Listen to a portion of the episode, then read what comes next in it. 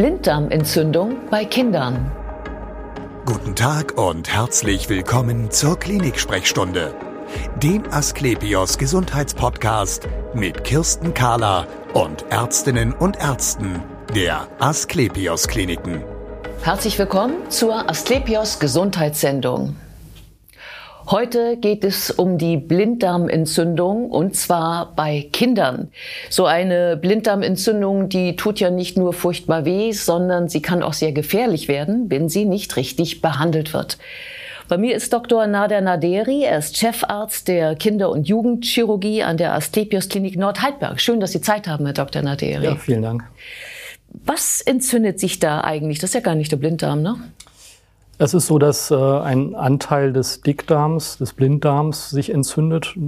Allgemein äh, sprechen wir vom Wurmfortsatz, der entzündet ist, der Appendix. Mhm. Und deswegen heißt es dann die Appendizitis. Genau, sitzt da unten in der Leiste auf der rechten Seite. Genau, etwas höher als die Leiste im rechten Unterbauch. Und dort ist sozusagen der Übergang zwischen Dünn- und Dickdarm.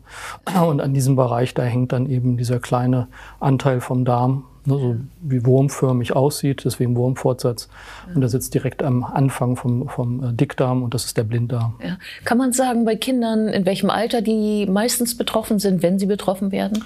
Wir haben schon sehr junge Patienten, die eine Blinddarmentzündung haben. Das ist sehr selten. Ne. Alles, was unter fünf ist, äh, ist eher selten ab dem fünften Lebensjahr aufwärts bis zum jugendlichen Alter haben wir dann eben die Spitze im jugendlichen Alter, Schulkindalter, äh, wo die das am häufigsten auftaucht. Aber auch, wie gesagt, die kleinen Kinder sind nicht davor gefeit, eben eine Blinddarmentzündung zu entwickeln. Ja, ähm, kann man das so genau immer sagen, äh, was es denn da eigentlich äh, ist, was da irgendwie wehtut oder wie sind die Symptome? Die Symptome sind häufig, äh, dass man eben über rechtzeitige Unterbauchschmerzen spricht. Das ist das, was wir kennen, dass wir sagen, die Kinder sind krank, sie haben Fieber, ihnen geht schlecht. Häufig erbrechen sie auch, haben Durchfall. Durchfall ist nicht das häufigste, woran man primär denkt, aber es gibt Kinder, die haben auch Durchfall, so dass es manchmal auch, äh, auch damit äh, durcheinander werden kann. Ähm, aber die Hauptdiagnose wird eben über die rechtzeitigen Unterbauchschmerzen gestellt. Die Kinder mit Krankheitsgefühl kommen dann eben zum Kinderarzt oder in die Klinik.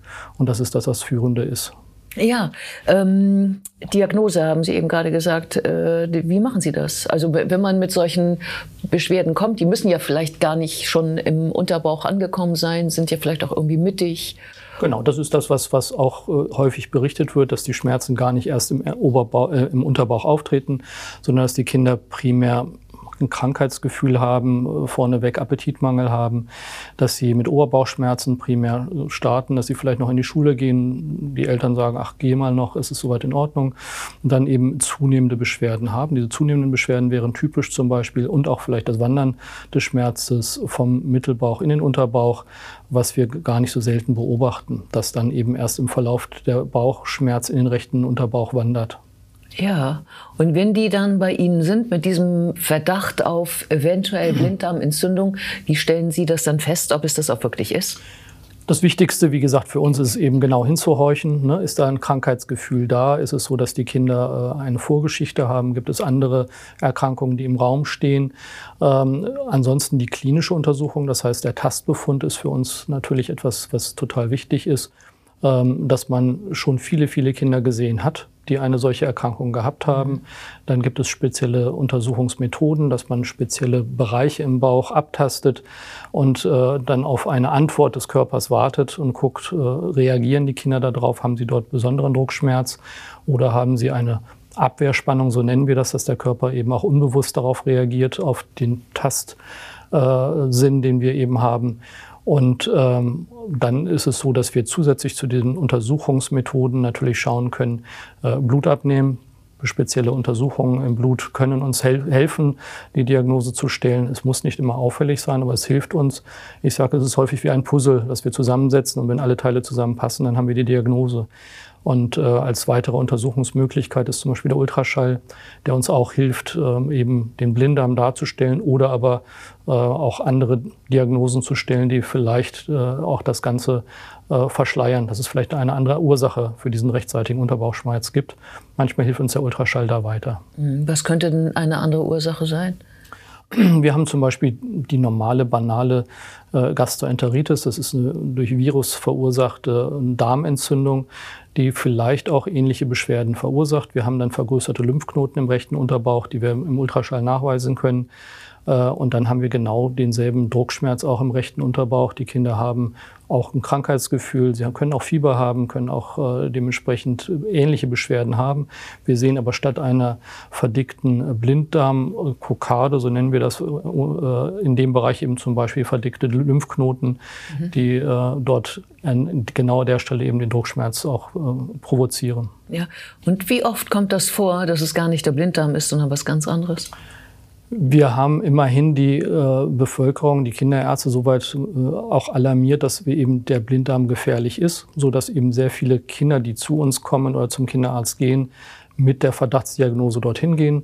Das ist eine sehr häufige Erkrankung. Viele Menschen äh, haben Kontakt damit gehabt. Entweder sind sie selbst äh, daran erkrankt oder Eltern oder Verwandte, so dass das ein Thema ist, äh, wo man dann eben auch besorgt zum Arzt geht. Mhm. Und ähm, wir sehen ungefähr ähm, neun von zehn Kinder haben keine Blinddarmentzündung. Sie haben eine andere Form der, der äh, Beschwerden. Manchmal ist es ein Harnwegsinfekt, manchmal ist es nur eine Verstopfung, die relativ schnell zu behandeln ist, manchmal ein Darminfekt, so dass viele ähm, Patienten auch wieder vielleicht auch direkt nach Hause gehen können und einige müssen da bleiben, weil das mhm. Krankheitsbild doch sehr äh, unklar ist und man muss noch weitere Diagnostik machen.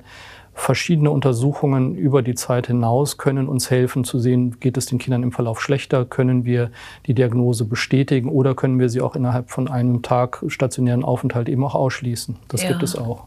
Mm, vorausgesetzt, es würde sich jetzt um eine Blinddarmentzündung handeln. Ähm, dann reden wir ja hier im äh, chirurgischen Bereich. Mm, aber die, die Kinder kommen ja unter Umständen in verschiedenen Zuständen zu Ihnen.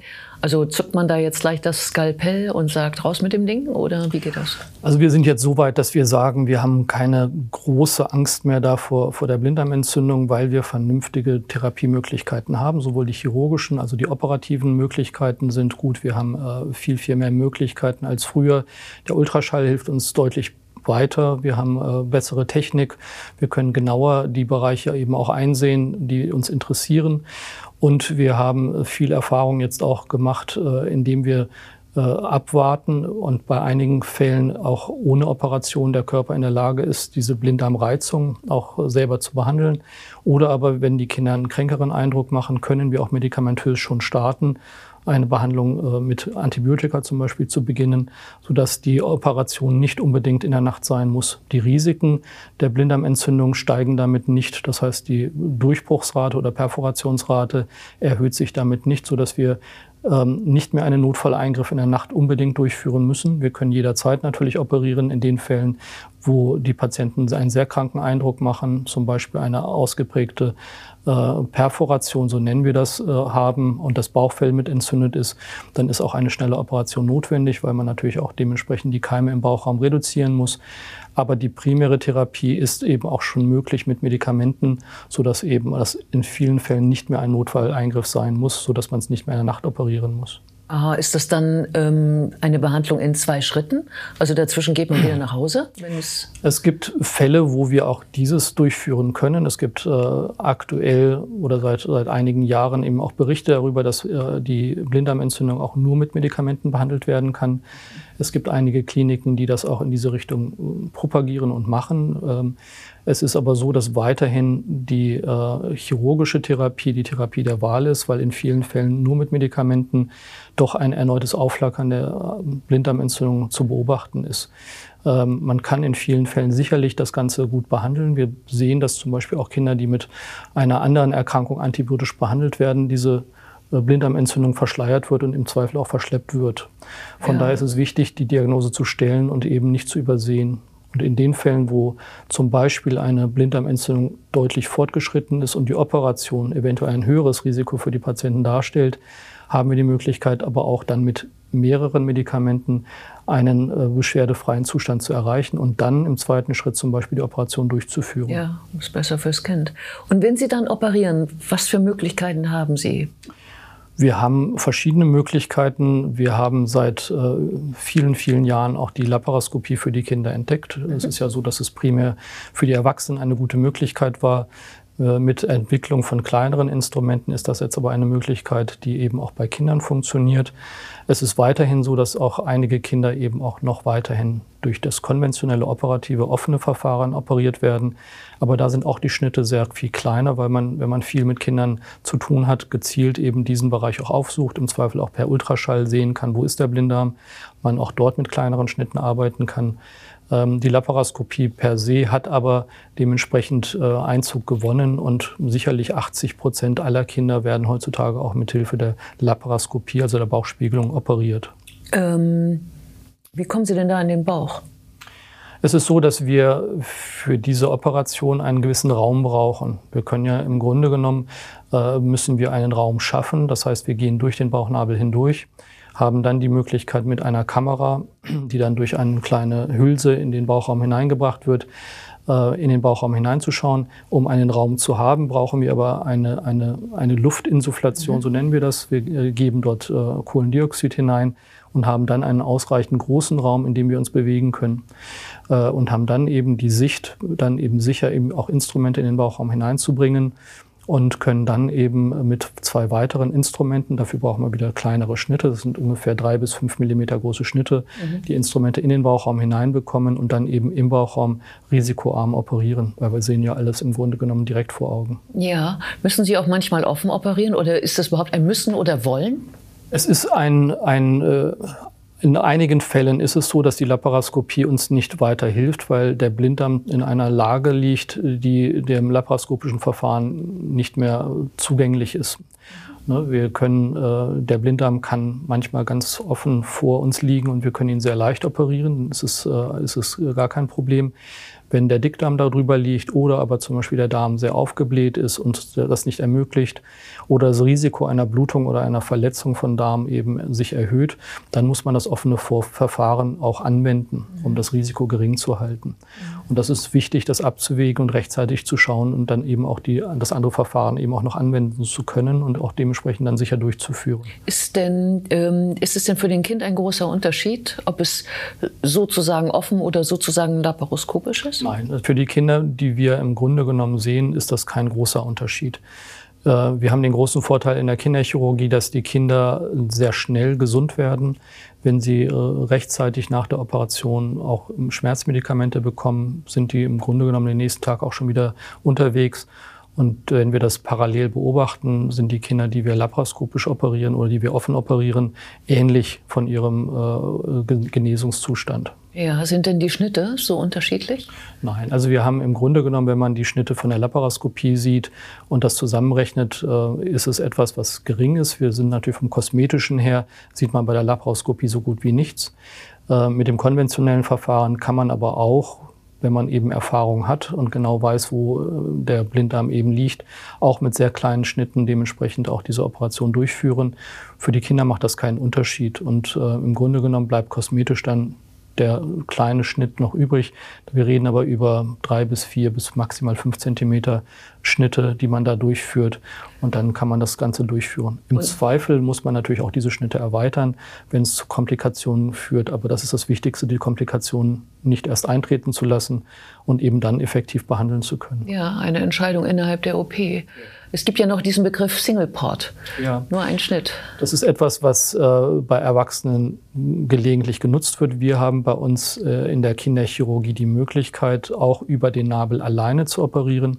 Es gibt eine spezielle Optik, die gleichzeitig auch einen Arbeitskanal beinhaltet, so dass man nur über den Nabel hin äh, eben in den Bauchraum hineinkommt, den Blinddarm vor sich sieht und mit Hilfe der Greifzange, die eben im selben Instrumentarium auch äh, beinhaltet ist, den Blinddarm fasst. Und dann kann man den Blinddarm eben auch dann über den Bauchnabel herausziehen und dann praktisch offen weiter operieren. Ähm, das ist ein sehr sicheres Verfahren, was man aber bei jüngeren Kindern eben anwenden kann. Die dürfen nicht zu kräftig sein, weil die Bauchdecke dann eben auch da einen Hinderungsgrund darstellt. Und die Kinder dürfen nicht äh, zu krank sein. Wenn viel Eiter im Bauch ist oder eben die Entzündung sehr fortgeschritten ist oder der Blinddarm nicht gut zu sehen ist, dann ist das kein Verfahren der Wahl. Aber ansonsten ist es ein Verfahren, was äh, sehr etabliert ist, bei uns zumindest in der Klinik und was ein sehr gutes kosmetisches äh, Ergebnis erzielt. Und die Kinder sind eben nur mit dem Schnitt über den Nabel sehr schnell auch mobil und unterwegs wieder gesund. Vielen Dank für das interessante Gespräch. Gerne. Und wir sehen uns wieder auf www.astlepios.com, auf Facebook und auf YouTube oder im nächsten Podcast. Werden Sie gesund.